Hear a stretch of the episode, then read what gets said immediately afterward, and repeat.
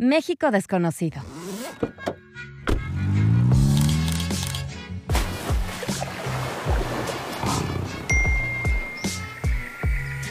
Porque México también se escucha. Buenas tardes, ¿cómo están queridos viajeros de México Desconocido? Este es un programa más de México Desconocido por carretera. Un esfuerzo que estamos haciendo todos los editores, colaboradores y viajeros de México Desconocido para llevarles hasta ustedes las mejores rutas por, eh, por las carreteras de México con tal de conocer lo mejor de nuestro país. Y en esta ocasión nos vamos a ir al al heroico, eh, nacionalista y precioso colonial estado de Guanajuato. ¿Ok? Y ya lo saben, como, todas las, como todas las emisiones, nos acompañamos de los mejores guías y colaboradores de México Desconocido. Y en esta ocasión está con nosotros Gibran. Gibran, bienvenido, cuéntanos. Hola, muy buenas tardes a todos. Gracias por la invitación, primero que nada, y a todo tu auditorio. Muchas gracias por esta invitación para hablar sobre los caminos de Guanajuato. Muy bien, y no lo podríamos hacer sin la incomparable compañía de Karina. ¿Cómo estás, Cari? Hola, muy bien, gracias. Gracias a todos los que nos escuchan y las que nos escuchan. Acompáñanos a recorrer Guanajuato. Vamos a trazarles algunas rutas que esperamos sean de lo más interesantes para ustedes y hagan este viaje con nosotros ahorita creo que eh, es importante, ya estamos más hacia el, centro del país y eso tiene eh, sus ventajas, ¿no? Por lo general ya no son lugares como tan boscosos, son más bien ahorita como planicies. Estamos ahorita en el estado de Guanajuato, no se caracteriza particularmente por tener grandes montañas o sierras. Y el área que vamos a cubrir está sobre plano, está creo que perfectamente delimitado por carreteras que sin ningún problema podemos eh, transitar hay, hay autopistas, hay carreteras, hay terracerías y todas creo que están en perfecto estado, dignas de pasearlas y recorrerlas, ¿no? No sin antes, pues con un, con un pase, vale la pena decirlo, hay algunas, algunas casetas que vamos a pasar sin problema, siempre y cuando podamos tener un tag que nos eche la mano para ahorrarnos tiempo, para compartir los gastos y vamos con más personas en, el auto y a la hora de repartir todas las casetas. Si tienen la app, allí pueden sacar la cuenta muy fácilmente y se reparten los gastos en partes iguales. Es una especie de vaquita digital, ¿no creen así? Entonces, Gibran, ¿tú qué onda? ¿Cómo conociste? ¿Cómo llegaste a Guanajuato?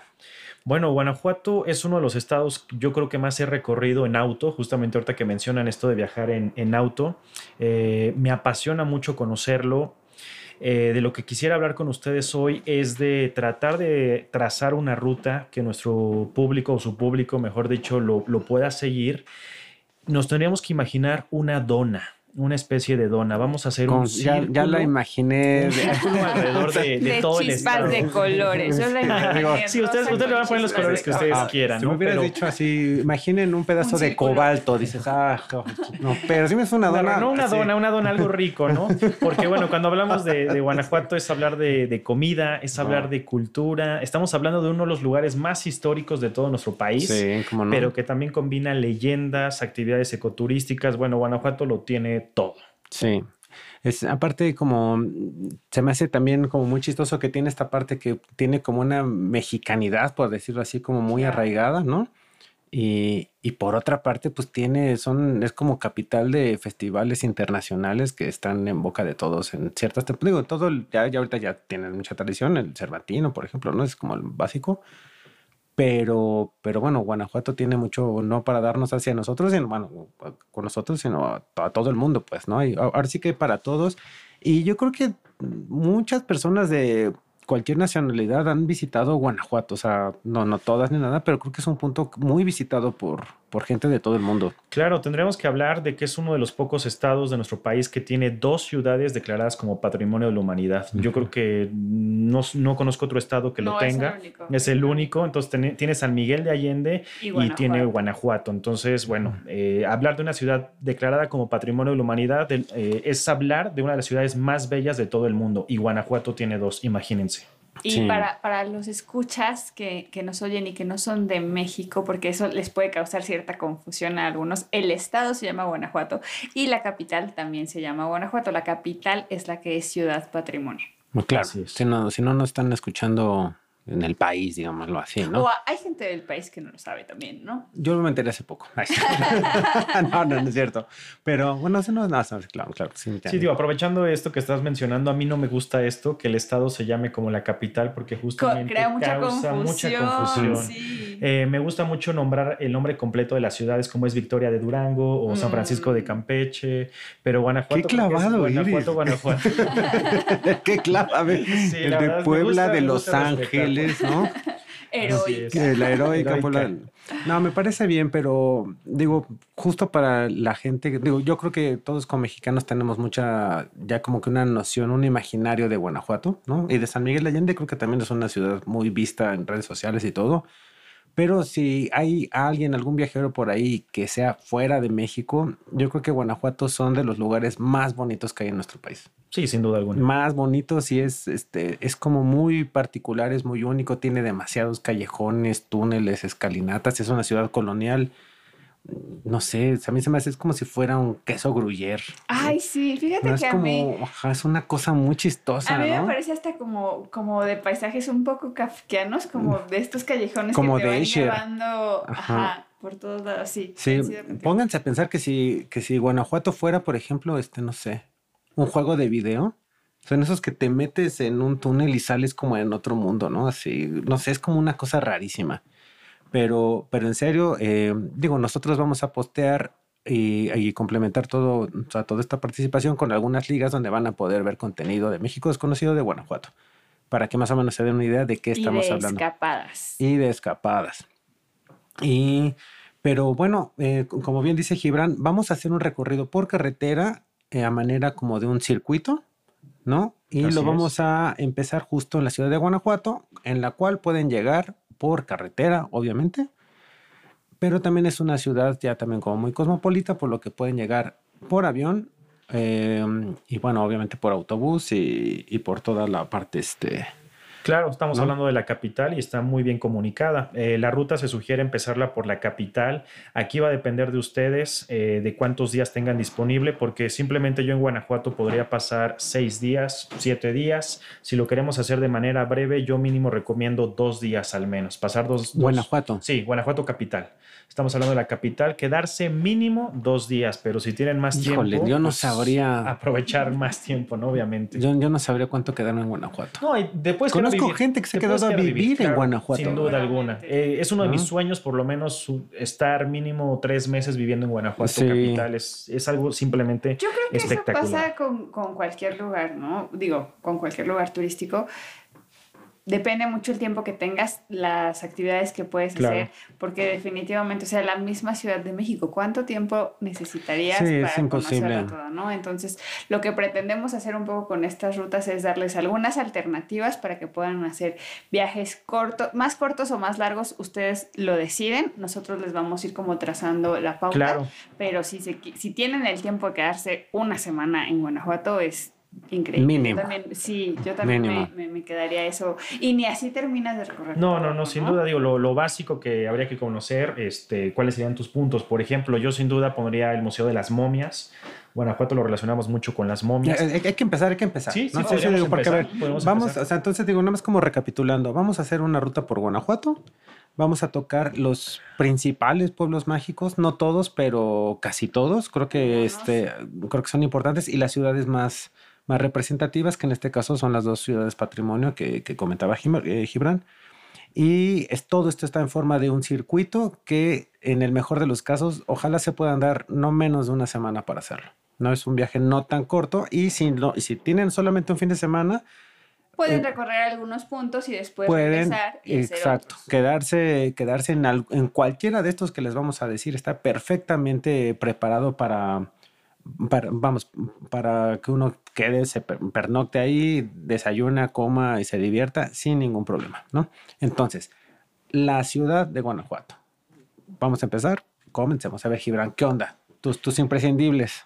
Bueno, eh, si estamos hablando de que por lo menos necesitamos una, unos siete días, pues sí les diría que Guanajuato le tendríamos que dar al menos dos por lo menos. Ok. Eh, si queremos obviamente pues hacer un recorrido por los demás lugares que les vamos a proponer. Para mí los lugares que pues son imperdibles en la ciudad de Guanajuato es el Museo de las Momias de Guanajuato, conocer su historia, saber cómo se hicieron de forma natural, cómo fue este descubrimiento. Y hoy es un precioso museo que tenemos a nivel nacional de los mejores que, que podemos asistir. Eh, también está la Universidad de, de, Guanajuato, que incluso aparece en un billete de nosotros. Uh -huh. eh, Cari, ¿cuál, ¿qué otro lugar eh, pondrías en un, si nada más tuvieras dos días? Obviamente recorrer su centro, el Teatro Juárez. Yo creo que definitivamente iría al mirador. Híjole, el Teatro Juárez, es que el Teatro Juárez está Ahí estuvo hasta los Reyes de Inglaterra. Está increíble. Sí, es sorprendente, es, es muy, Sí, el- bonito, el es- Teatro es muy hermoso. Yo creo que yo me iría al, al mirador del Pípila. Desde ahí pueden ver el Teatro Juárez, la universidad y absolutamente ¿De toda día la o de noche? Ay, es que... Ese es otro, otro- Es que parece Depende mentira. de qué les guste. O sea, son dos cosas Sí. completamente distintas. De día vas a ver todo el colorido de un atardecer, Guanajuato. ni muy, muy, ni tan, tan. ¿No? Sí, Para porque ver los te dos. toca, ajá, te Ver un toca híbrido. todavía los, los colores. Pueden subir en un furnicular Así desde es. el Teatro Juárez. O de por la, también por ahí escalinatas. Hay escalinatas, sí, para los valientes. por ahí, si quieres hacer ejercicio. Sí, sí que hacer ejercicio. Este, iría pues también al mercado de artesanías, que es, yo creo que es uno de los imperdibles. Allí mismo también hay mercado gastronómico por si quieren comer.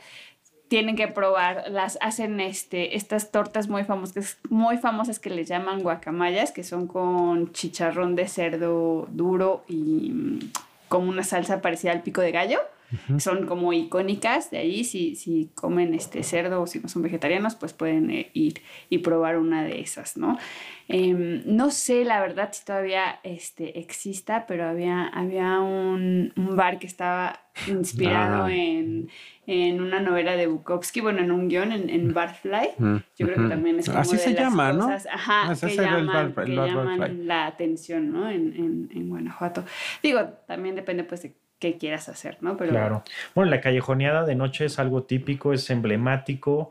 eh, están ahí afuera del Teatro Juárez, ahí la pueden hacer el recorrido, pero básicamente es, es caminar por los, por los callejones más emblemáticos de esta ciudad, cantando y contando un poco de las leyendas, las tantas leyendas como el Callejón del Beso, ¿no? Que es, es de las más emblemáticas. Ahí, yo no sé, la verdad es que, por ejemplo, eh, digo, salvo que uno tenga curiosidad, como esto que mencionaba, ¿no? O sea, vamos a poner las momes, como lo comentaste, ¿no? O sea, salvo que uno tenga ya esta curiosidad, eh, se me hace importante que uno vaya y lo conozca, pero yo, yo me atrevo a decir que el, el hecho de estar en Guanajuato y caminar y atender lo básico como comida, bebida y, y estar, o sea, te obliga a caminar y a perderte. O sea, es, es, es una ciudad que, que si no te ubicas bien puedes llegar a, Sí, a, a a- perder- a desorientarte, ¿no? Porque aparte, queridos viajeros, déjenme les digo que luego Guanajuato tiene, no son cuadras, no sé cómo decirlo, sí, pero no tiene un trazo lineal. no tiene un trazo lineal, ¿no? Son como pequeños islotes. laberinto. Es un laberinto, o sea, es, es literal un laberinto. De callejones. Yo no sé cómo hermoso. habiendo como coches, por ejemplo, ¿no? sí, es muy difícil. Es- o sea, luego darte la vuelta implica, pero la gente también tiene esta cosa en la que, ah, no, pues ahí está un coche enfrente. Entonces como que ya, ya, ya ni se enojan, ¿no? Nada más como que medio se van ahí medio acomodando. Este, hay gente todo el tiempo caminando, ¿no? Entonces, en, en esta suerte de que hay, no sé, hay como ventanitas, ventanotas, hay, hay unas ventanas que más bien pertenecen al piso de abajo.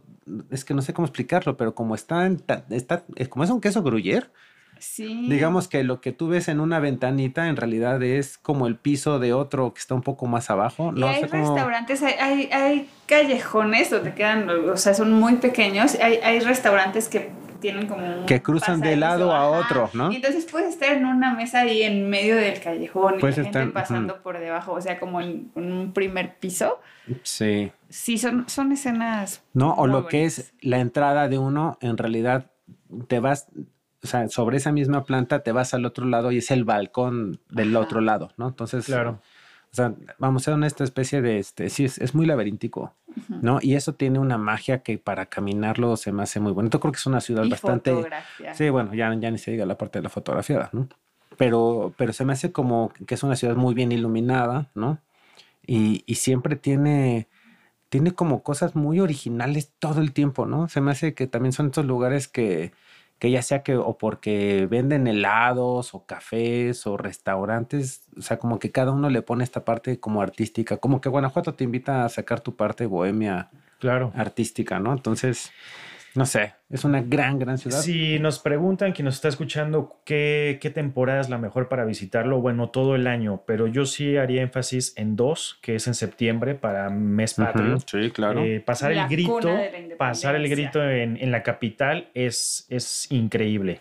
O también para Día de Muertos, porque lo vamos a, a empezar a combinar con algunos destinos eh, que vamos a mencionar más adelante, que combina perfecto para temporada de Día de Muertos o bien para fiestas patrias. Y en el Cervantino, ¿no? Claro, También. claro. Sí, bueno, Cervantino. sin duda alguna. octubre, que se llena. eh, De verdad, yo nunca he visto Guanajuato tan lleno. No he visto ningún lugar tan lleno como Guanajuato. ¿Como en el Cervantino? Cervantino, Que, Sí. O sea, lo tienes que planear con muchísimo tiempo Sí. de antelación porque si no, no encuentras hospedaje, no encuentras nada, ¿no?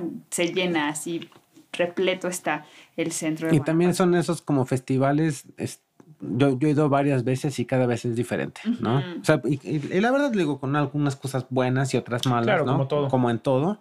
Pero es un ambiente muy festivo. Pero es un ambiente muy festivo y, y digo, no sé, es- digo, me pongo a pensar, yo creo que a los guanajuatenses no sé qué tanto les guste realmente. Seguramente nada.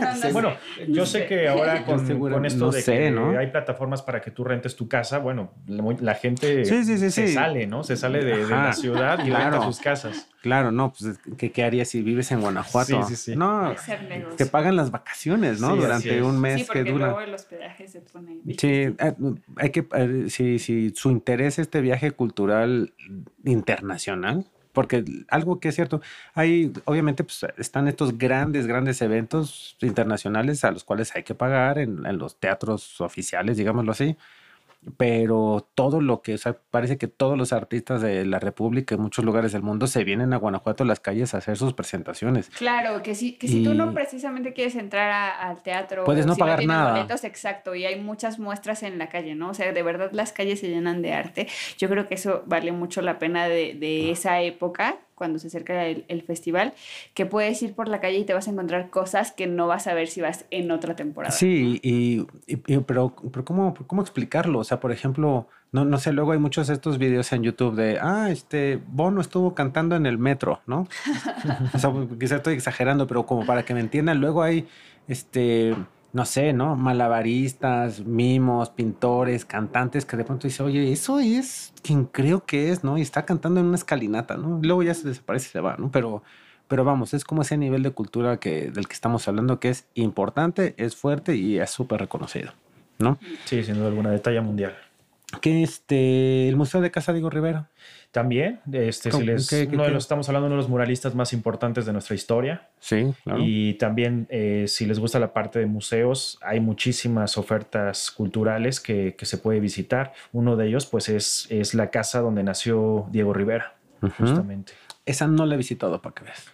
Es ¿Tú sí? chiquita, es un museo chiquito, eh, pero yo creo que si les apasiona la historia, la cultura o el- el- lo artístico, es un lugar para visitar. Y además está en pleno centro.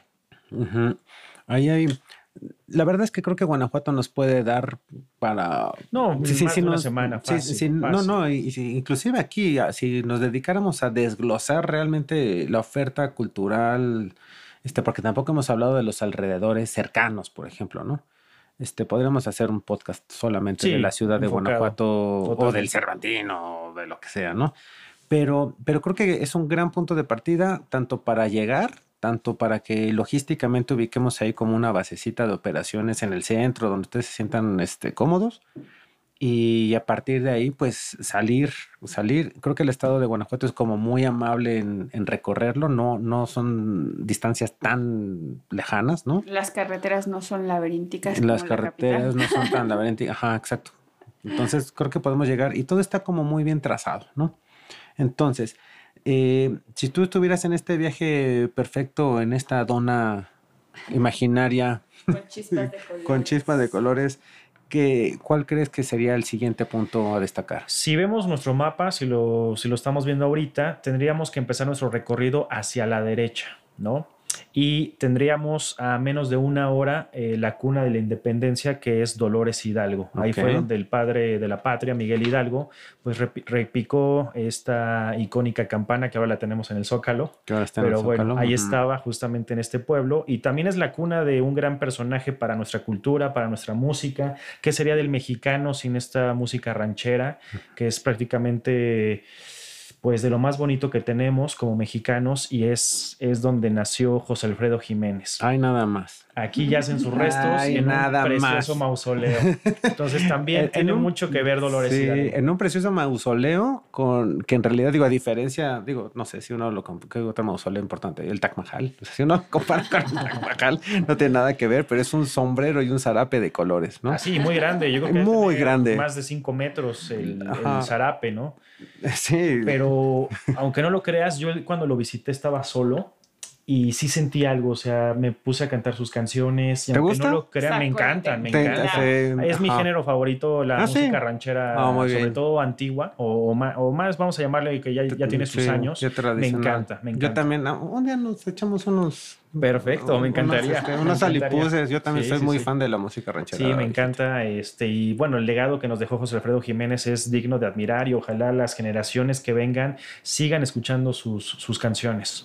Seguro las van a través de- de escuchar otras voces, ¿no? Sí, otras sí, de interpretaciones. covers pero, pero que lo Ajá. sigan, que sigan con este legado que nos dejó el, el gran señor José Alfredo Jiménez. Para que se den una idea, es un, digo, el, el mausoleo está dentro de, de un cementerio, vamos a decirlo, normal, ¿no? O sea, sí, no, no hay, sí, no hay es nada ostentoso. no es nada ostentoso, no hay nada, digo, es un, o sea, es un, eh, eh, es- está Panteón. grande, es un panteón normal, digámoslo así, ¿no? Pero es que hay un sombrero gigante, ¿no? Sí, con zarape, como lo Con dices, o sea, zarape, lleno o sea, de es- colores. Ajá, es, es como una semi-escultura. que- Ajá, o sea, de pronto estás en, en puras tumbas, ¿no? Con los angelitos y todo este tipo de cosas, las lápidas. Y en la mitad de la nada hay un sombrero de colores, ¿no? Y a mí me tocó y había unos mariachis, ¿no? Órale. Entonces digo, no sé, quizá parece como un cliché, pero había mariachis, ¿no? No, Entonces, seguramente en su aniversario se pone eso. de sí, fiesta. sí, no, sí. bueno, imagínate. Qué, qué padre. Digo, sí, no no, sé. y bueno, y en el centro, este, obviamente yo, yo sí lo considero como una visita obligada, visitar su mausoleo. Eh, he documentado muchos panteones, me gusta mucho el arte fúnebre o funerario, y sin duda yo creo que hasta ahorita, en toda mi vida, esta es la tumba más colorida que he visto en, Sí. en toda mi vida, que es un mausoleo, ¿no? Hay que repetirlo. Eh, como dices, en este gran sombrero que existe con todo el zarape, hay frases sobre sus canciones. Y para terminar esta visita hay que visitar su casa donde nació y ya está abierto al público. Puedes recorrer, ver sus fotos, cómo empezó, su historia, ver fotografías cuando él era pequeño y cómo se fue incursionando en la música hasta llegar a Ciudad de México y cómo empezó toda su carrera, ¿no? Pero es algo muy Sí. bonito de, de ver. Aparte fue como, este, pues no sé, fue como guía de muchos artistas que hoy conocemos, Sí. ¿no? Y aparte vivió en una época súper particular, ¿no? E- Era un personaje duro, ¿no? Aparte, bueno, no sé, podemos estar aquí hablando de Sí, José también, Alfredo. ¿no? sí, Sí, se puede Se de- puede hablar sobre la biografía por de sus canciones, sí, claro. A mi abuelo le habría encantado ir a su casa. Sí, ajá, no, no, ¿dónde hay que ir? Digo, no sé, hay que escucharlo. Por fortuna sí vivo en nuestros corazones, sí, no. Sí, no, y seguirá, pero pones su música y es una manera como de, por algo está ese sombrero de colores ahí, Claro. ¿no? Y se me hace muy bonito eso. Eh, la plaza de Dolores es bonita. Es muy bonita, claro, tiene sus, sus museos también, porque hay que recordar que aquí fue la, la cuna de la independencia, entonces también se puede hacer una ruta histórica. Eh, la casa de Miguel Hidalgo, por supuesto, ya la estábamos dejando un poquito de fuera con esta emoción de hablar sobre José Alfredo Jiménez. No, ahora sí que nos ganó José Alfredo Dolores. Pero también ¿Usted visitar por la casa vota? de Miguel Hidalgo tiene su, su esencia, ¿eh? O sea, ver Sí. los muebles donde él vivió, su cama, sus cuartos y todo, este... Quien conoce la vida de Miguel Hidalgo y todo lo que hizo y todo lo que recorrió, pues sí, también te genera algo, ¿no? El recorrer su casa. Y seguro si hubieran vivido en la misma época serían cuates, ¿no?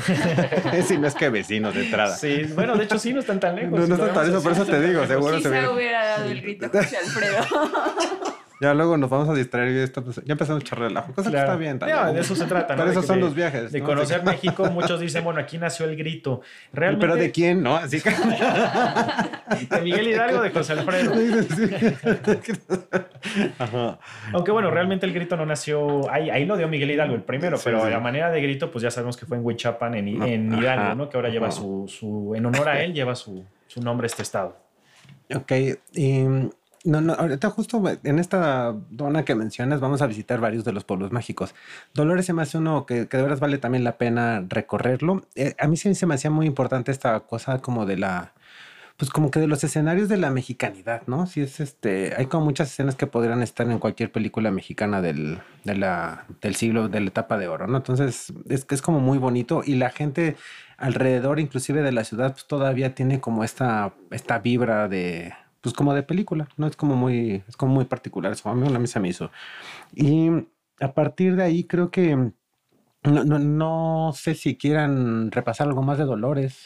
Bueno, tiene mucho. Eh, hay una hacienda por ahí que ahorita se está haciendo una lucha por rescatarla, pero fue el primer lugar donde pernoctó, este, pernoctó, perdón, eh, Miguel Hidalgo con todas las personas. Mm. Eh, ah, una que está abandonada. Está abandonada, lamentablemente, Gigante, ¿no? Muy grande, Ya muy me acuerdo grande. cuál que. Sí, Eh, tiene vibra, la ¿eh? Están una- vandalizando y todo. Eh, Sí. ojalá la rescaten, pero bueno, mira, vamos a hablar de cosas positivas. Lo más elemental de, Dolo- de Dolores Hidalgo, pues sería esto, ¿no? Hablar de José Alfredo, hablar un poco de Miguel Hidalgo y pues tal vez de ahí irnos a una de las ciudades más famosas, más bellas, más culturales y Del mundo. del mundo. Del y, y mundo. muchas veces ha ganado premios Sí, como por ser mejor como la ciudad pequeña. mejor ciudad del mundo pequeña.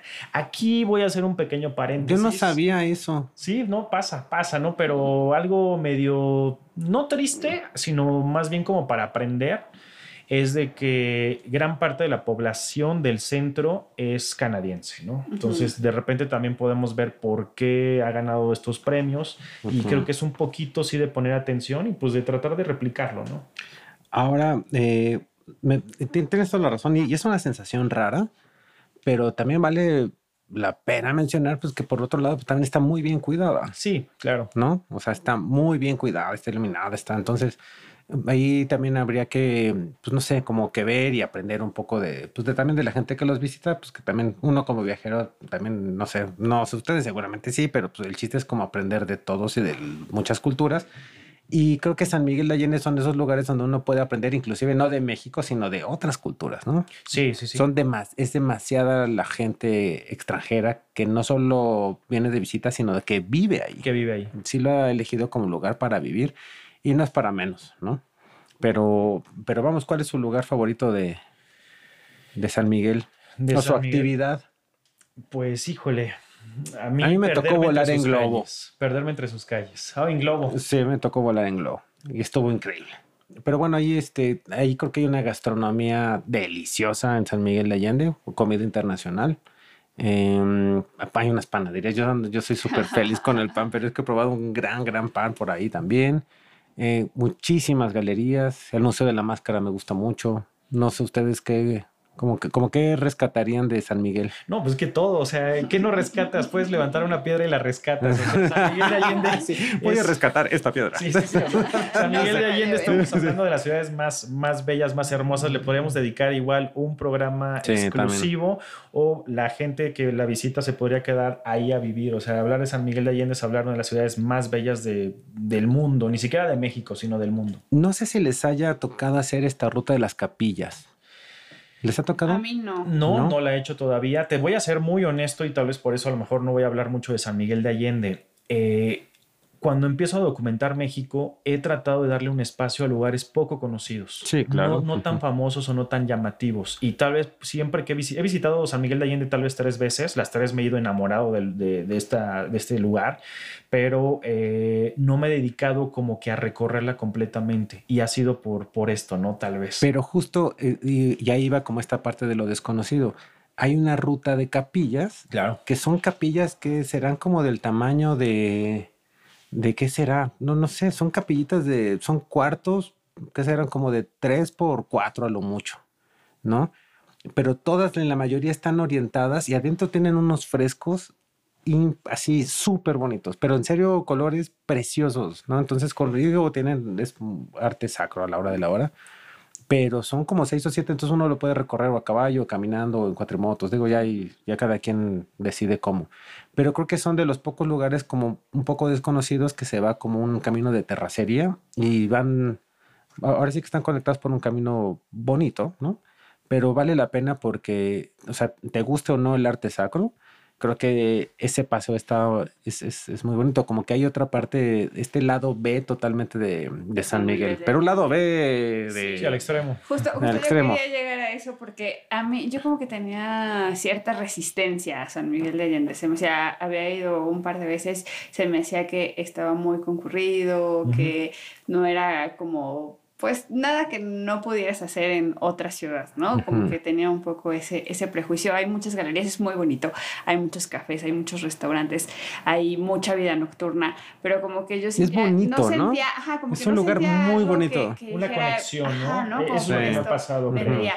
Pero como a, a, o sea, en el mismo San Miguel de Allende, pero como un poco en la periferia, hay muchas aguas termales, hay lugares como para dedicarse al turismo del bienestar, hay estas cabalgatas que puedes hacer, que pueden ser desde una hora hasta cuatro horas y te llevan a la cañada de la Virgen. Es algo como que no te esperas que va a estar ahí a la orilla de la ciudad, ¿no? Entonces, eso fue lo que a mí, este, como que me, me la última vez que fui a San Miguel de Allende, como que me atrapó de ahí, ¿no? O sea, como que sí, esto que dices de un lado B de San Miguel, como que ahí es justo do, donde lo tienes. no, no solo tienes la ciudad que está allí y que puedes hacer un montón de cosas, también si quieres como retirarte un poco y dedicar, dedicarte más como a la meditación, a la contemplación de la naturaleza. A, hay muchas aguas termales, bueno, hay, hay, varias que son, este, está uno que se llama Escondido Place, hay otro que está La Gruta, entonces como que puedes también tener, que son, están así en parajes boscosos, puedes tener como de verdad un, un fin de semana de, de mucha relajación, ¿no? Sí, y, y, digo, lo que es cierto es que es un destino que como ya lo vimos, pues tiene de todo, ¿no? Te quieres meter al barullo cosmopolita, y pues ahí está el centro y te puedes y ir. Creo que a... hay hoteles de los más caros del mundo. Pero ¿eh? del, o sea, no, hay, no, y con unas decoraciones, estos hoteles museo, ¿no? Ajá. Es que no me acuerdo cómo es el término, ¿no? Pero esos hoteles que, que toda la decoración es, es histórica, entonces te puedes quedar en una alcoba del siglo XVI sí. y en ese tipo de cosas. Que, que en esas casonas de pronto eh, está fuerte, son experiencias de veras, no sé, digo, quizá un poco por el corte, no sé, por la edad, por lo que quieran, quizá tengan, tenemos cierto perfil de viaje, quizá no estamos preparados para ese otro tipo de viaje, todavía no lo sé, ¿no? Pero, pero creo que es un lugar muy, este, vamos, es, es, es único, ¿no? O sea, sí, algo sí que creo que, creo que es único en el país, para bien o para mal, pero creo que es único. No, sí, pero es bellísimo. Es, es, es, muy bueno. Yo tengo esta cosa, este, tengo ahí una pelea con, con lo bonito, ¿no? No me gustan las cosas bonitas. Parece mentira, pero no me gusta. O sea, siento que una, una cosa bonita no lo sé, ¿no? Prefiero cosas con personalidad, con historia y que se vea. Soy como de otra onda, pues, ¿no? Pero he de aceptar que es, una, que es un pueblo, bueno, una ciudad muy bonita, ¿no? Con toda la parte buena que implica del término, ¿no? Pero bueno, ahí, ahí cada quien, a ver, queridos viajeros, ¿a ustedes les gusta San Miguel Allende como viajeros o no les gusta? Cuéntenos, escríbenos a arroba México desconocido. ¿Y dijimos tus, tus redes sociales? No, eh, a mí me a encuentran ver. como Popurrí de Viajes, sobre todo en YouTube. Eh, cada domingo subo un video nuevo acerca de nuestra historia o eh, lugares de nuestro país para visitar.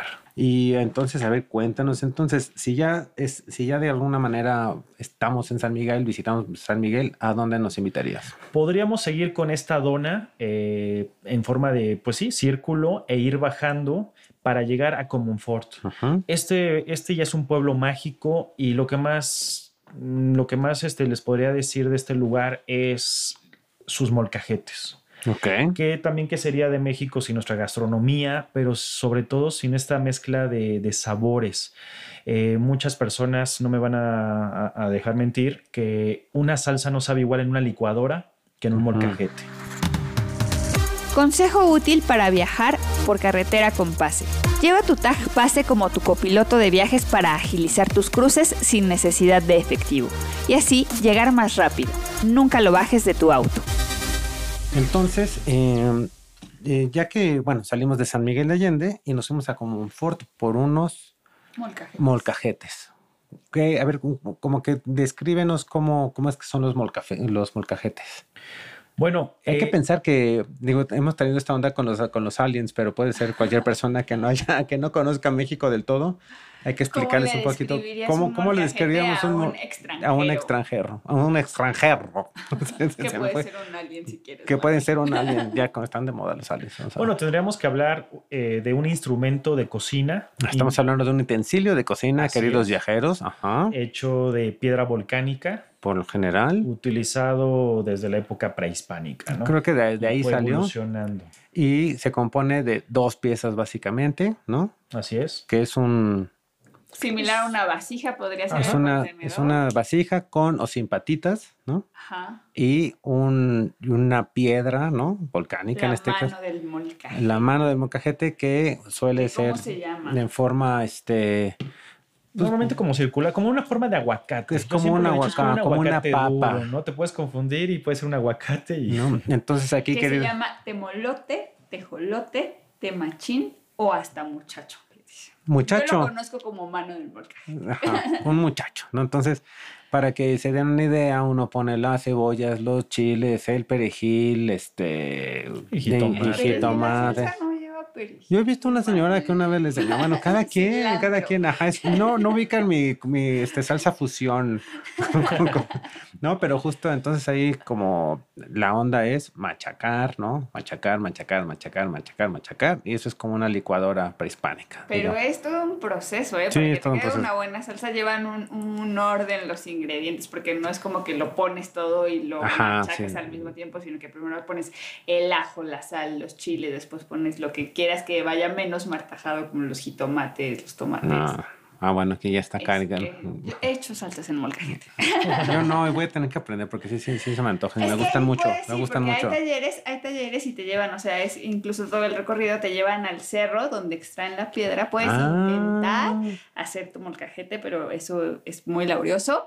Y allí mismo, dentro de, como parte de ese Esa no me la sabía, esa experiencia se me hace bonita. Sí, es, es Vale una mucho la experiencia que, que Esa puedes experiencia se me hacer hace y bonita. entonces están ahí las personas las personas que trabajan en, en la extracción de, de la piedra y el, el modelado para hacer los molcajetes y entonces allí mismo puedes este, ver cómo están haciendo la salsa, hacen unos nopales, hacen tortillas hechas a mano y entonces ya después de que tuviste un día arduo de Híjole, ver no, cómo no, no. extraen la piedra y tratar de, de hacerlo tú, terminas el taller con un, con un taco de nopales con salsa de molcajete. Es que en Es una de las esta, creo que acabas de, decir una vivir. cosa como es como la unidad mínima de gastronomía mexicana. Sí, lo básico. Eso es como, digo, quedan los frijoles, había que ponerles por ahí, pero acabas de La describir canasta básica. la unidad mínima de, así empezó todo, ¿no? Así es. Y fíjate que yo siempre en mis videos eh, defiendo mucho al artesano, promuevo el que no regateen, el, el- promuevo el que los valoremos, pero este, este viaje me marcó, esta experiencia con ellos me marcó porque ves lo laborioso y lo tardado que puede llegar a ser una pieza. Eh, desde seleccionar la piedra, desde tratar de sacar la piedra, partirla y luego irle dando forma. Ellos por lo general se quitan los zapatos, eh, los calcetines y con sus pies Sostienen eh, la piedra. se convierten en una especie de Mm. otras manos y van sosteniendo la piedra. No lo pueden hacer con el zapato porque, pues, justamente con los dedos le van dando el giro a la piedra. Ah, o sea, y es sí de hay- una pieza, o sea, es, Sí. es una piedra donde van a, a tallar el molcajete, entonces es de estar dándole y dándole y dándole. si la piedra se les rompe, pues ya perdieron las horas que llevaban eh, elaborando De eso. Mm.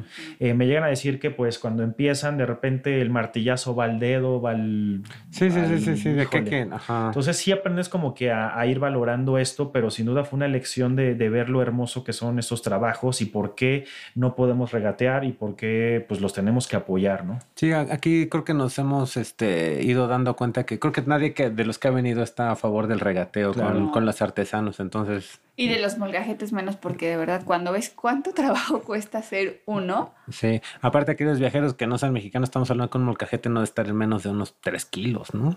Es una piedra. Son muy pesados, O sea, son digo, muy habrá que ver el tamaño, pues, pero, Sí. Sí, pero, son pesados. pero es, es una pieza de buen tamaño, es, es una pieza sólida, concreta, pues, ¿no? Y eso es en Comonfort, ¿Al- algo que quieran compartir más de Comonfort. Pues yo resaltaría eso, ¿no? El que vayan, vivan la experiencia, si ustedes pueden, pues ahí píquenle, vean lo que es, como dice Cari, al final este, en este recorrido te dan unos taquitos de nopal con sal, con con salsa, deliciosos y estar ahí con el artesano es algo que la verdad se te queda en el corazón. No, no, pues ya, ya, ya, ya con eso tenemos. Y, y ahora, ahora sí que la dona, ¿dónde nos lleva en esta Pues de ahí seguimos más hacia el sur Eh, como si fuéramos hacia Querétaro, la capital de otro estado, pero bueno, antes de llegar ahí eh, pasaríamos a Celaya.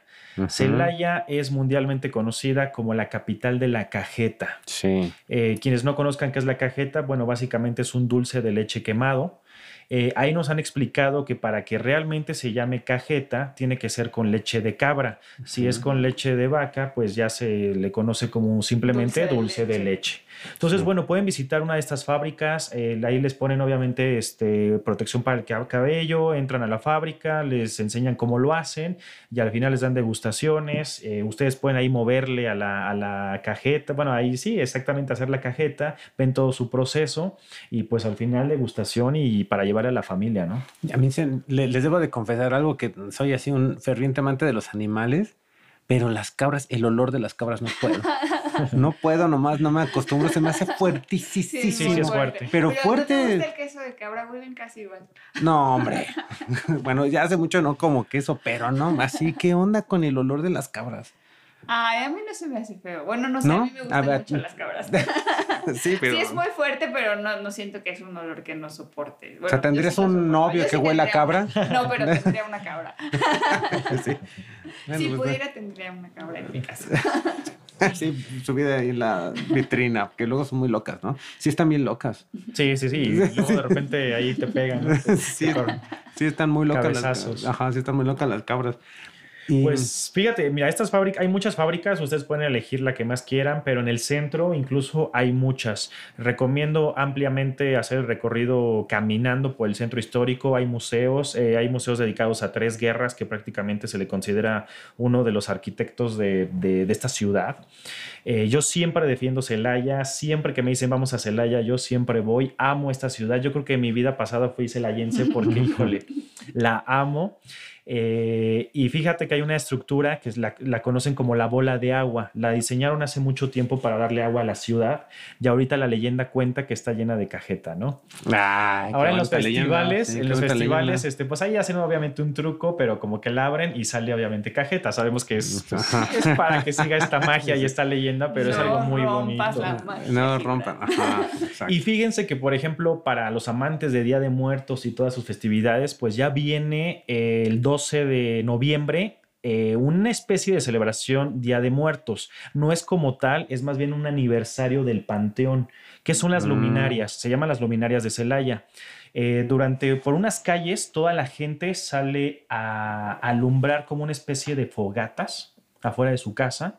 Y ahorita ya lo hacen como un desfile. Y obviamente, pues es. Todo el mundo va disfrazado de Catrinas, Catrines, de personajes históricos ya, ya muertos. Pero ya es uno, un festival que yo me atrevo a decir de los más bonitos de todo el país. Ok, este sí no lo conozco para que veas. Es muy bonito. ¿Y por qué fue? Fue porque cuando movieron a los cuerpos, a los ya fallecidos del viejo panteón al nuevo panteón, pues exhumaron les los escaparon. cuerpos. No, bueno, hay leyendas, ¿eh? hay leyendas, pero se Se supone que los sí. exhumaron Ajá. y como lo hicieron Andaban de noche, parranda. Se dieron noche, cuenta que andaban la de gente parranda. empezó a sacar estas como hogueras o fogatas para iluminar el camino. Oye, qué padre. Eso, no lo, eso no lo conocía. Y la ventaja es que no coincide con Día de Muertos, entonces pues pueden ir a donde ustedes quieran en el país a vivir el Día de Muertos y regresar el 12 de noviembre a vivir esta fiesta. El en 12 de noviembre es esta fiesta en Celaya. Eso no, no lo he visto. Ojalá. Vale muchísimo la pena, no de hecho ya va a salir mi video para que ahí Ah, estén muy atentos. bien, muy bien. muy Pero es bien. una festividad muy bonita, la verdad, y poco conocida de nuestro país. Ok, y de Celaya, ¿qué más? Ah, bueno, es famoso por la cajeta, ¿no? Sus templos, sus, Sus iglesias, templos, tiene iglesias. museos, este, a tres guerras, que te digo que es una especie de arquitecto que ellos quieren muchísimo. Y bueno, sin duda lo que podemos recalcar de esta ciudad es la cajeta. Ok. Me gusta, digo, un poquito con esta cosa, la cajeta, este, digo, hay dos, tres empresas como ya muy conocidas, pero también están las, las artesanales, ¿no? Pero se me hace muy chistoso que tienen ahí sus cabritas, ¿no? Sí, sí, sí. O sea, entonces cada ranchería, no, no es que haya una mega ranchería con miles de cabras, sino más bien son muchas rancherías pequeñas con tres o cuatro cabras y más bien juntan la leche de todas esas cabritas perdidas por toda la, por todo el pueblo. ¿no? De hecho, están luchando como para que se les otorgue una especie de dominación de origen. Mm. Y, ah, y pues es que tienen, que las tendrían sean, sí, este, y que vivan como ahí. viven, ¿no? Sí. Digo, de entre todos los procesos industriales o no de, de la producción a partir de un producto animal, eso se me hizo como de lo más sano, ¿no? Así, todos trabajan, incluyendo las cabras, pero, Es lo más humano. Pero, ajá, pero están, digo, yo, a mí- yo, las, yo los ranchitos que me llegué a cruzar, pues todas las cabras se veían muy contentas. Sí. todas las cabras se veían muy contentas. Porque comen cajeta. Porque no, Sí, no creo. Pues bueno, un poco recapitulando Celaya, creo que al final de cuentas es un paseo, mm, ¿cómo decirlo? Es como muy artesanal por un lugar, ¿no? O sea, por esta parte de lo de las, de lo de la cajeta, lo de las cabritas, ¿no? Y es- esta parte de las luminarias de- del día de, ¿cómo, cómo dijiste? De, la- Es de para el ánimas. aniversario del Panteón. Para el aniversario, del aniversario del Panteón. Panteón y fue una tradición que se perdió durante un tiempo y afortunadamente gobiernos que fueron entrando los fueron, fueron rescatando esa tradición y haciendo concursos de la mejor luminaria, pues darle un incentivo o empezar con el tema este de desfiles. Ahora ya no, ya no circulan muertos, ahora circulan pues disfrazados. ¿no? vivos, ¿no? Vivos, exacto. sí, qué tranquilidad, ¿no? ¿Quién Sí. sabe si muertos? ¿Quién sabe? Ajá, quién sabe, sí. Digo, no sé. Eh, seguro, quién sabe. Y de ahí, eh, creo que el punto que seguiría es, ¿qué sería? ¿Salvatierra? Salvatierra, otro pueblo mágico, eh, una plaza muy bonita, también me Sí. tocó hacer Es el este que tiene un fuerte. ¿no? Que es como una iglesia como con un fuerte, Salvatierra. Ah, no, es Yuriria. Sí, ese, bueno, sí sería yo lo catalogaría más así como Yuriria, porque básicamente Salvatierra tiene una plaza muy bonita, eso sí, chiquita, eh, con su iglesia. Y a mí lo que más me gustó de Salvatierra, bueno, fueron sus nieves, pero sobre todo a mí me gusta mucho esto del, del turismo pues, de fantasmas, ¿no?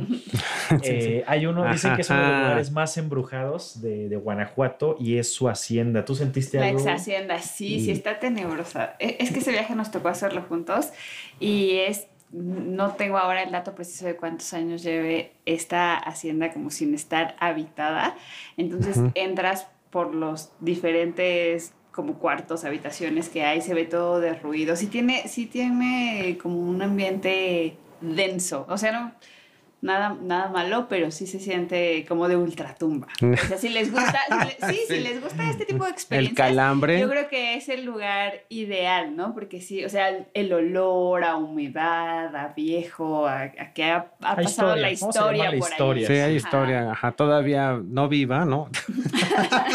Hasta ahorita. Es la hacienda San José del Carmen y por ejemplo el guía que nos, que nos llevó nos dio una explicación muy bonita. Estamos en el granero y el granero es un granero que es más de 10 metros de alto, yo creo. enorme. Nos fue, de- nos fue demostrando las capas que se veían marcadas en la pared de distintas épocas.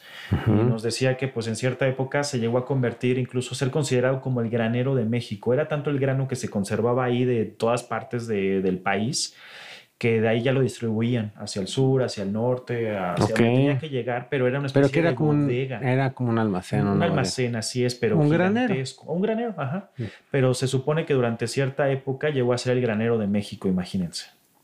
No, bueno, pero es 10, o sea, 10 metros pues, son casi un edificio de tres pisos, casi sí, no, cuatro. es, digo, Sí, parece, parece es entonces donde la población era de, híjole, mm, yo creo que la tercera parte de lo que somos ahorita o menos, pues era vasto, ¿no? Para to- todo un país. Pero sí es increíble ver esas marcas. Para todo un país. Sí, para todo el país. Sí, o sea, se decía que era el granero de México porque ahí se almacenaba el grano para todo el país. Es que ahorita somos más de 100 millones de personas, Sí, pero no. hace unos Antes años no éramos tantos. éramos menos de 20, Ajá, ¿no? sí, 20 exacto. millones. Wow. Órale. No, no, pues, Sí, yo creo que es uno, definitivamente es uno de los imperdibles de Salvatierra hacer ese recorrido por la ex hacienda. Ok. ¿Y qué, y qué otro en Salvatierra que se les ocurriría? Echarte una nieve en el, en el este centro, disfrutar de la plaza, eh, hay recorridos por la, por la iglesia, si no son tan amantes de, pues, del turismo religioso, yo la verdad eh, partiría donde tú dices, ¿no? Que esto parece como un fuerte, que sería en el siguiente pueblo mágico, que sería Yuriria. A ver, pues vámonos a Yuriria. Bueno, en Yuriria eh, realmente tenemos que hablar de que muchos exconventos años atrás eran edificados tipo fortaleza, justamente para evitar ataques, evitar saqueos, eh, podían resistir balas de cañón y entonces, bueno, fueron edificados tipo fortaleza o tipo castillo. Ujú. Eh, Yuriria es un claro ejemplo de eso, junto a un lago, o muchos le dicen laguna, pero tiene dos. Está un lago cráter que está más adelante, que le conocen como el lago de sangre. Mucha gente de repente creyó que ahí había brujería o que había cosas místicas, sí. pero bueno, realmente Raras. eran con los temblores, con los sismos, de repente se movía el agua y provocaba una mezcla entre sus minerales y se hacía de color rojo. Mm. Entonces, bueno, mucha gente, ya sabes, también le fue colocando leyendas y todo. Eh, ahí te llevan este, los guías, te dan explicación, haces un recorrido por el cráter, que ahorita ya está, se está convirtiendo en una especie como de parque, pues como ecoturístico, porque ya le adaptaron ciclovías y, y todo esto, pero lo importante de aquí, pues ya es moverte hacia el lago y hacer un paseo, ¿no? Ujú. Ok, ahí se hace kayak, ¿no? Pues, El lago. En, en la de la sangre. Tienen también, no, en ese, en ese, en el lago Cráter no se hace kayak, sino en el lago de, de Yuriria, que grande. lo conocen Ajá, como grande. la laguna de Yuriria, Ajá. ahí es donde hay kayak. Hay mucho lirio, hay también talleres Sí. que hacen o utilizan el lirio porque como es considerado como una plaga, entonces para que no siga como invadiendo lo, lo recogen, Ujú. lo llevan a talleres y hacen papelas en libretas, en Con el lirio. Con el lirio. Sí. Órale, Es- qué bonito. Es algo que yo no he visto en otros lugares, me imagino que sí habrá donde los hagan, pero a mí me sorprendió mucho, ¿no? Que transforman esta planta que, que está un poco invadiendo el, el lago y lo hacen, ¿no? Lo, lo convierten en, en papel y allí puedes tomar un paseo en kayak, tienes que tener buena condición porque si tiene corriente el lago, entonces como que tienes que este, remar, de pronto te puede llevar como un poquito, digo, todo, absolutamente todo es muy seguro, llevas un chaleco salvavidas, están los guías que te acompañan este, a hacerlo, pero sí tienes que remar, ¿no? O sea, si vas tú remando claro. en el kayak.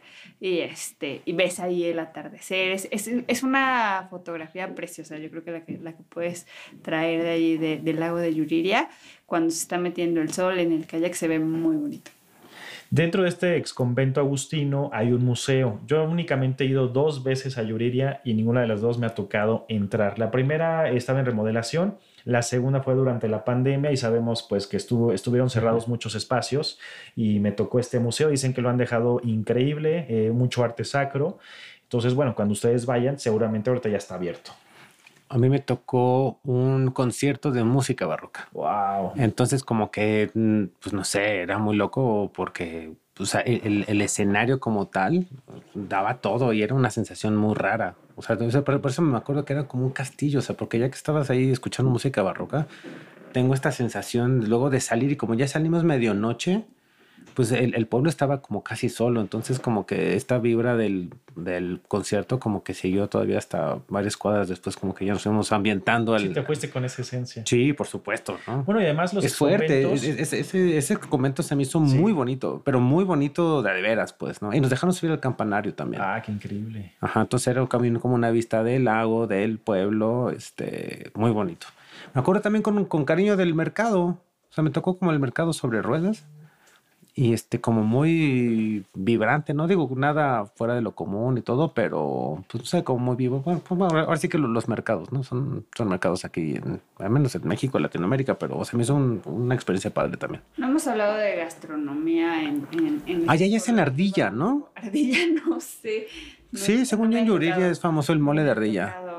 Pero bueno, hay Eh, que... eh, Eso no lo sé. No, no, no. Quería preguntarte a ti si tienes como alguna recomendación gastronómica allí. Bueno, hablaste mucho de las guacamayas. Yo realmente te soy sincero, las guacamayas las conocí en León. Mm. En León y ahí me dijeron el por qué. Se supone que son tan picosas que la gente está como. "Ah, ah", dice, Ah, cállate, cállate, pareces guacamaya, ¿no? Y que serio? Así las bautizaron. por- Ah, no, por pues la- pase y cómese una guacamaya, a ver si, mándenos su audio. a ver si es Es cierto. que bueno, México, esa es la ventaja creo que tiene México, tiene Guanajuato, puedes hacer un recorrido de pura leyenda, puedes hacer un recorrido cultural, de historia, gastronómico, tiene mucha oferta también gastronómica, como lo bien lo dices, a través de sus mercados, ¿no? Sí, et- esta parte que, en que, mm, digo, como que no lo hemos mencionado como tal, pero es un punto colonial importantísimo, ¿no? O sea, es como parte de, también como de este camino de la tierra adentro, o sea, como que hay varias cosas como que lo unifican, no solo como, eh, vamos, no como solo como una ciudad, sino pensar que en el momento en el que se construyó esa ciudad eran pocas las ciudades a lo largo de Latinoamérica que estaban realmente a ese nivel, pues no eran como grandes metrópolis que se les ven sus edificios. Digo, por ejemplo, Guana- Guanajuato en sí, es que de verdad tienen que regresar y ver Guanajuato como tal. Ya una que ahora que uno lo compara con otras ciudades de la época, son realmente cosas este, asombrosas, pues, ¿no? O sea, como que ese viaje, independientemente de que lo podemos disfrutar ahora con, con todo lo que ya tiene que ver en la diversidad de formas de recorrerlo, vale la pena también ubicarse que en el momento en el que fueron desarrolladas y construidas, pues eran unas verdaderas metrópolis gigantescas, ¿no? Y por ejemplo, esto que decíamos de Yuriria, este, el, el- la, la iglesia es, o sea, a veces pienso que está como sobredimensionada para el pueblo, pues, ¿no? Sí, sí, sí. Es demasiado grande. Sí, porque era la fortaleza. ¿no? Era una fortaleza, entonces digo, yo no dudo que un poco como lo dices, o sea, no, no solo es que aguantara los cañonazos, sino que no dudo que estaba no solo pensada para guardar a todo el pueblo por si había algún ataque o, o algo así. Entonces se me hace como impresionante de que, de que lleguen a hacer ese tamaño de construcciones en, en lugares que, pues que bueno, que ahorita a nosotros se nos hacen como, bueno, a mí se me hacía, ¿por qué, por qué hay este edificio tan grande en un lugar donde parecería no estar tan poblado?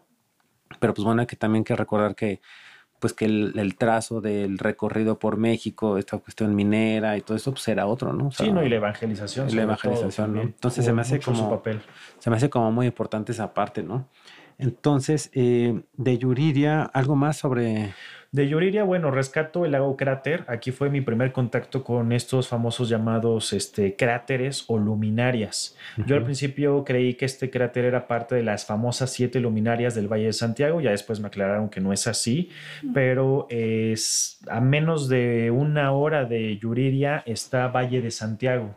Este lugar es famoso porque tiene siete luminarias o siete cráteres. Realmente se dice que son más, pero siete son las icónicas. Anteriormente tenían agua, pero ya hay una ruta muy turística que pueden hacer ustedes, eh, con guías obviamente que los llevan a, a recorrer las siete, las siete luminarias o los siete cráteres. Ok. Y que también eh, esto es lo que tiene relación con la osa menor, ¿no? Hay, hay muchas historias y nos comentan de que las, las luminarias son un perfecto reflejo de la osa menor. Hay otras versiones que dicen que se formaron por parte de los restos del meteorito que eh, extinguió a los dinosaurios, que cayó en lo que hoy es Yucatán. Chukchulub. Ajá, que son como remanentes que fueron cayendo y fueron haciendo esos Cráteres. esos, esos cráteres, ¿no? Lo misterioso es que durante un tiempo empezaron a cultivar y empezaron a crecer eh, veja- eh, vegetales, Vegetales gigantes. Entonces también, bueno, vas a algunos lugares y de repente te enseñan la fotografía de los vegetales gigantes. No, a mí no me tocó ver, o sea, no en vivo, pero sí de repente hubo una época, me dicen los guías que hasta hacían concursos. De encontrar la lechuga más... Más gigante, sobre todo. este, Más gigante, o sea, no más grande, sino más- más gigante. Sí, sí, sí. Y hay unas fotos ahí que te estoy hablando del tamaño de un gato, ¿no? O sea, una zanahoria del tamaño de un gato. No, bueno, pues para está- toda la semana. Para toda la semana. No, Entonces, bueno, obviamente eh, este es un paseo de todo el día. Hay cráteres más este, turísticos que otros. Hay uno increíble y tiene su leyenda porque tienes que caminar por cerca de cinco minutos a través de un túnel. Este túnel eh, originalmente iba a ser un acueducto. Oh. Entonces tiene su historia de que el hacendado manda a sus trabajadores a perforar, a hacer un hoyo recto que vaya de- del lago, a, bueno, del, del interior del cráter donde había agua hacia su hacienda. Se equivocan, no coinciden y se supone que manda a matar a todos los este, trabajadores. Chin, mano. Entonces imagínate. Y uno que se queja aquí porque... Ah, y una vez que lo acabó, Porque dicen que meten, cosa que no. meten, meten los cuerpos y que ahí andan emparedados, ¿no? Entonces, Sí. cuando tú caminas por ahí, pues de repente si vas solo, si, si vas solo yo no me atrevería, ¿eh? La verdad, no me atrevería a pasar por ahí porque está todo oscuro. Es que, ajá, son esas obscuridades que no te ves la mano si te la pegas a la cara, Sí, ¿no? porque realmente son como más de 500 metros lo que hay que caminar, yo creo. O sea, no tengo así el cálculo exacto, pero es alrededor de medio kilómetro lo que hay que caminar. Entonces no ves la luz, no ves la luz. Si no llevas tu celular o una lámpara, olvídate. De repente estuvo muy chistoso porque íbamos caminando y de repente mi guía me dice, creo que ahí viene una vaca. Yo, ¿Cómo crees? Y efectivamente, iba un señor con su vaca, pero hasta, imagínense, llegan a pasar por ahí animales. No, eso está padre, eso se me hace No, una experiencia, se padrísimo. me hace una gran experiencia. Yo de repente creí que llegando al otro lado iba a estar todo desierto, pero no, o sea, ya hay puestos de micheladas, hay, te hacen Sí. pescado zarandeado, claro. este, Ya llegó, joven, ya llegó, no, no, Sí, sí, ya tranquilícese, échese una chela. Sí, entonces, bueno, son siete, Por no todas están así. vivo. Esta está súper turística. Y tienes unos paisajes que yo tomé ahí unos videos y unas fotos donde realmente pareces que estás en la luna, ¿no? O sea, tiene esas como formaciones este, blancas, rocosas, pero parece que estás en otro planeta. Mm. Vale, eso está padre. Sí, sí, es una ruta que vale mucho la pena Valle de Santiago. También podríamos hablar de un solo video, un solo podcast sobre la- el Valle de Santiago, las siete luminarias, pero yo también lo pondría en la ruta. Ok, pues ya lo, ya lo pusiste. Exacto. de alguna manera me parece perfecto. ¿Y de Valle de Santiago? La verdad, el pueblito, pues no. O sea, únicamente Valle de Santiago lo que rescataría yo sería la ruta de las siete luminarias. Y tal vez de ahí irte a dormir a, a Irapuato. Te queda ya muy cerca también, que es Ok. y ahí hacer la ruta de la, de la de la fresa. fresa ya que estás ahí. Sí, sí, pues sí. Sí, pues podemos tocar rápidamente. eh, Yo la verdad es que Irapuato no conozco. Fíjate que Irapuato es algo muy chistoso porque la gente creería que es un pueblito sin nada y les tengo que decir que es una concentración muy fuerte de gente de Japón. Esto se da por las fábricas de autos eh, Mm, japonesas. se más industrial la cosa. Así es. Entonces, eh, nosotros nos quedamos en un hotel eh, que tiene hasta su baño japonés, porque realmente un japonés cierra sus negocios, dicen que en el baño, ¿no? Entonces, son estos baños donde la gente está sentada o tiene sus especies como de jacuzzis, por así decirlo. Y bueno, tiene como que su centro de negocio, pero en un baño japonés. Y que a mí eso se me hizo muy curi- curioso de la ciudad de León, ¿no? Que llegas a León y todos los letreros, o sea, generalmente en el aeropuerto, en, en- aquí en México, si vas como a otro lugar, lo más que llegas a ver son como letreros en inglés, ¿no? Y allá todo está en japonés, o sea, De hay- León a Irapuato están en japonés. Ajá, si vas al Qué baño fuerte, está ¿no? como en Ujú. español y abajo en japonés, ¿no? Eso a mí se me hizo así loquísimo, la verdad. Sí. cuando lo vi. Sí. Pues viajeros, ¿no? Ahora sí que el humano es viajero. Entonces, a lo que vamos con. Irapuato es que puedes hacer la ruta de la fresa. eh, hay un, hay un, una- un recorrido turístico que te lleva a los, a los campos de cultivo. Te enseñan a seleccionarlas, porque yo no sabía cómo, cómo se debe de comer una fresa. Eh, yo nada más le quito las, las hojitas de arriba y me la meto a la boca así nada más, ¡pum! Y nos empiezan a explicar que no, que es, tiene que ser al revés, comértela de la parte más gruesa hacia la puntita. ¿Por qué? Porque la fresa conserva sus azúcares hasta la mera punta.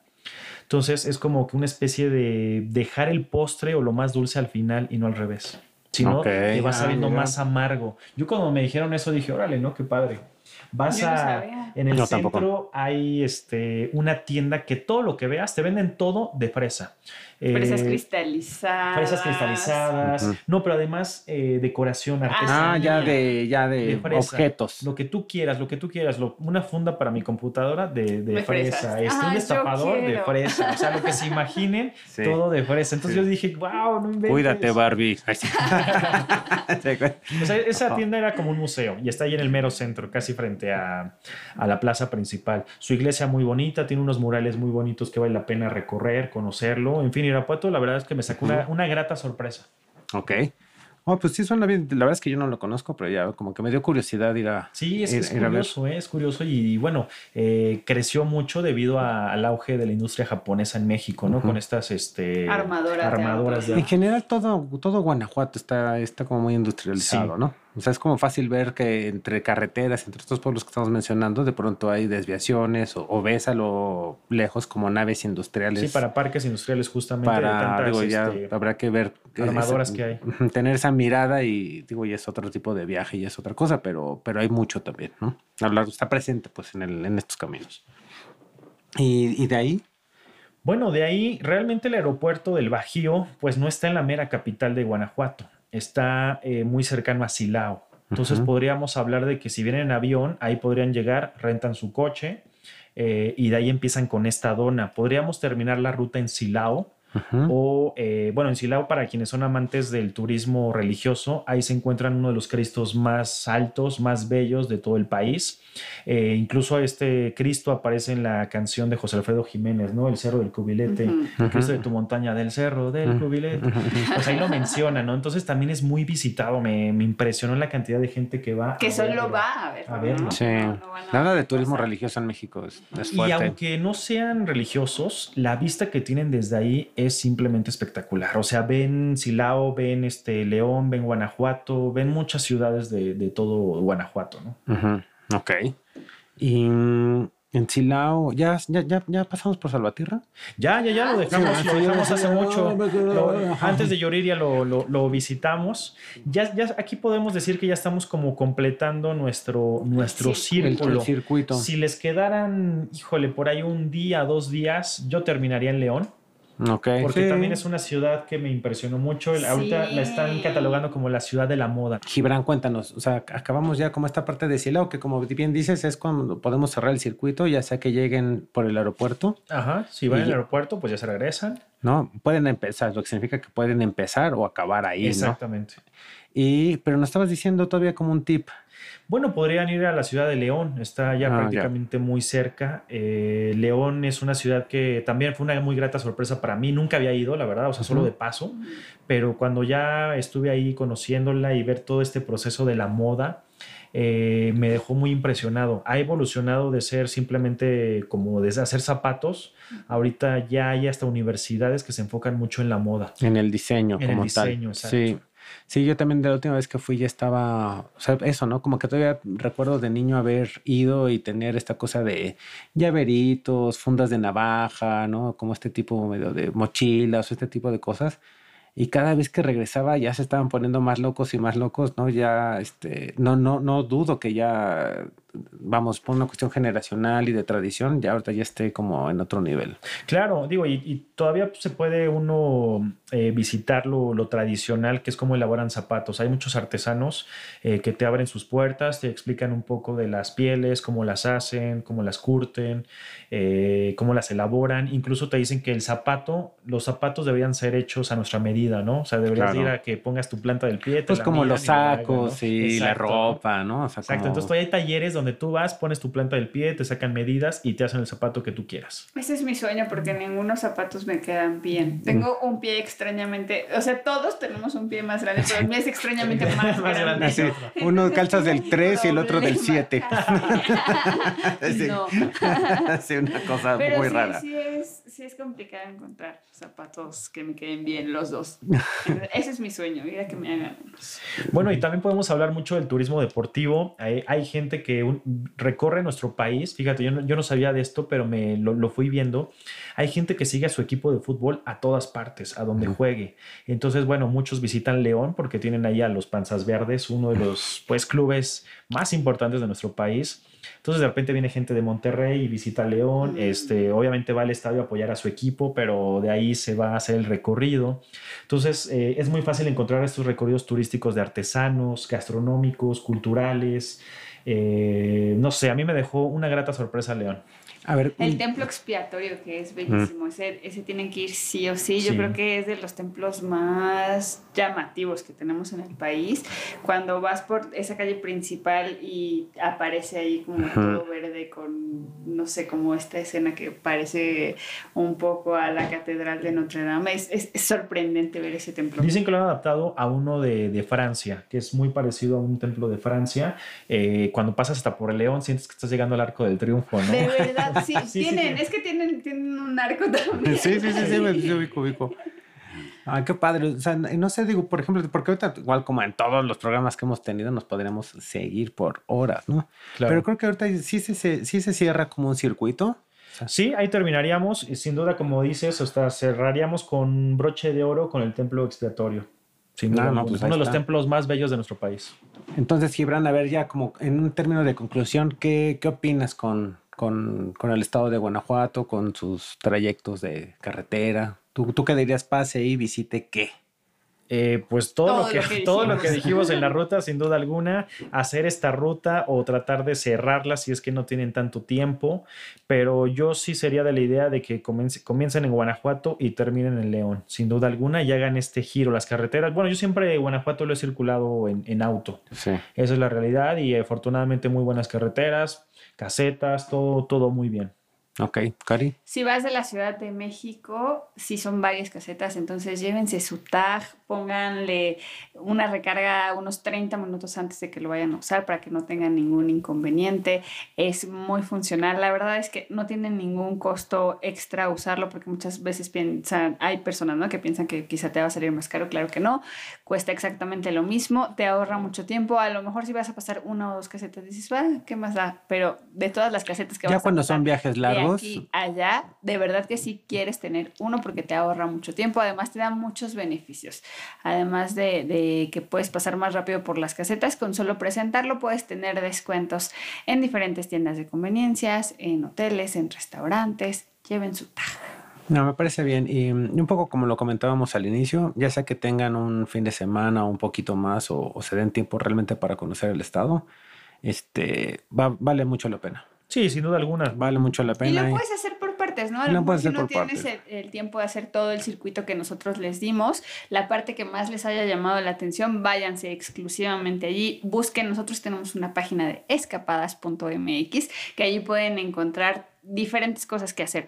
Pueden encontrar dónde dormirse, qué comer, a dónde ir. Busquen esta página y allí pueden planear un itinerario de viaje para cada uno de estos destinos que mencionamos y lo pueden armar a su medida, que yo creo que eso es lo que Pues todos los cada viajero Como los zapateros. busca, ¿no? ¿No? Exacto. Como los zapateros de como los zapatos de nuestros sueños.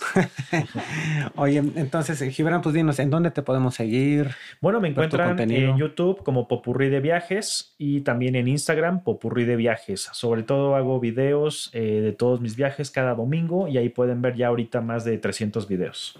Ahí está. Muy bien, muy bien. Pues muchas ¿eh? gracias a ustedes por la invitación y un placer siempre hablar de nuestro bello país. Claro que sí. Muchas gracias, Gibran. Karim, ¿algún mensaje? Pues sigan también las redes de México Desconocido, sigan las redes de Gibran, compártanos sus experiencias, a dónde les gustaría que fuéramos, qué ruta por carretera les gustaría que les trajéramos acá y no dejen de escuchar este podcast y compartirlo con todos sus seguidores y seguidoras. Muy bien, y pues nada, de mi parte no hay otra cosa más que despedirnos, darles las gracias una vez más. Continúen, eh, vamos a continuar con toda esta mm, eh, temporada de viajes en carretera. El próximo capítulo será una sorpresa para todos ustedes porque México es maravilloso y tenemos que recuperarlo con viajes. Es, es la mejor manera de recorrerlo y conocerlo y querernos todos y apoyarnos. Entonces recuerden que México también se escucha.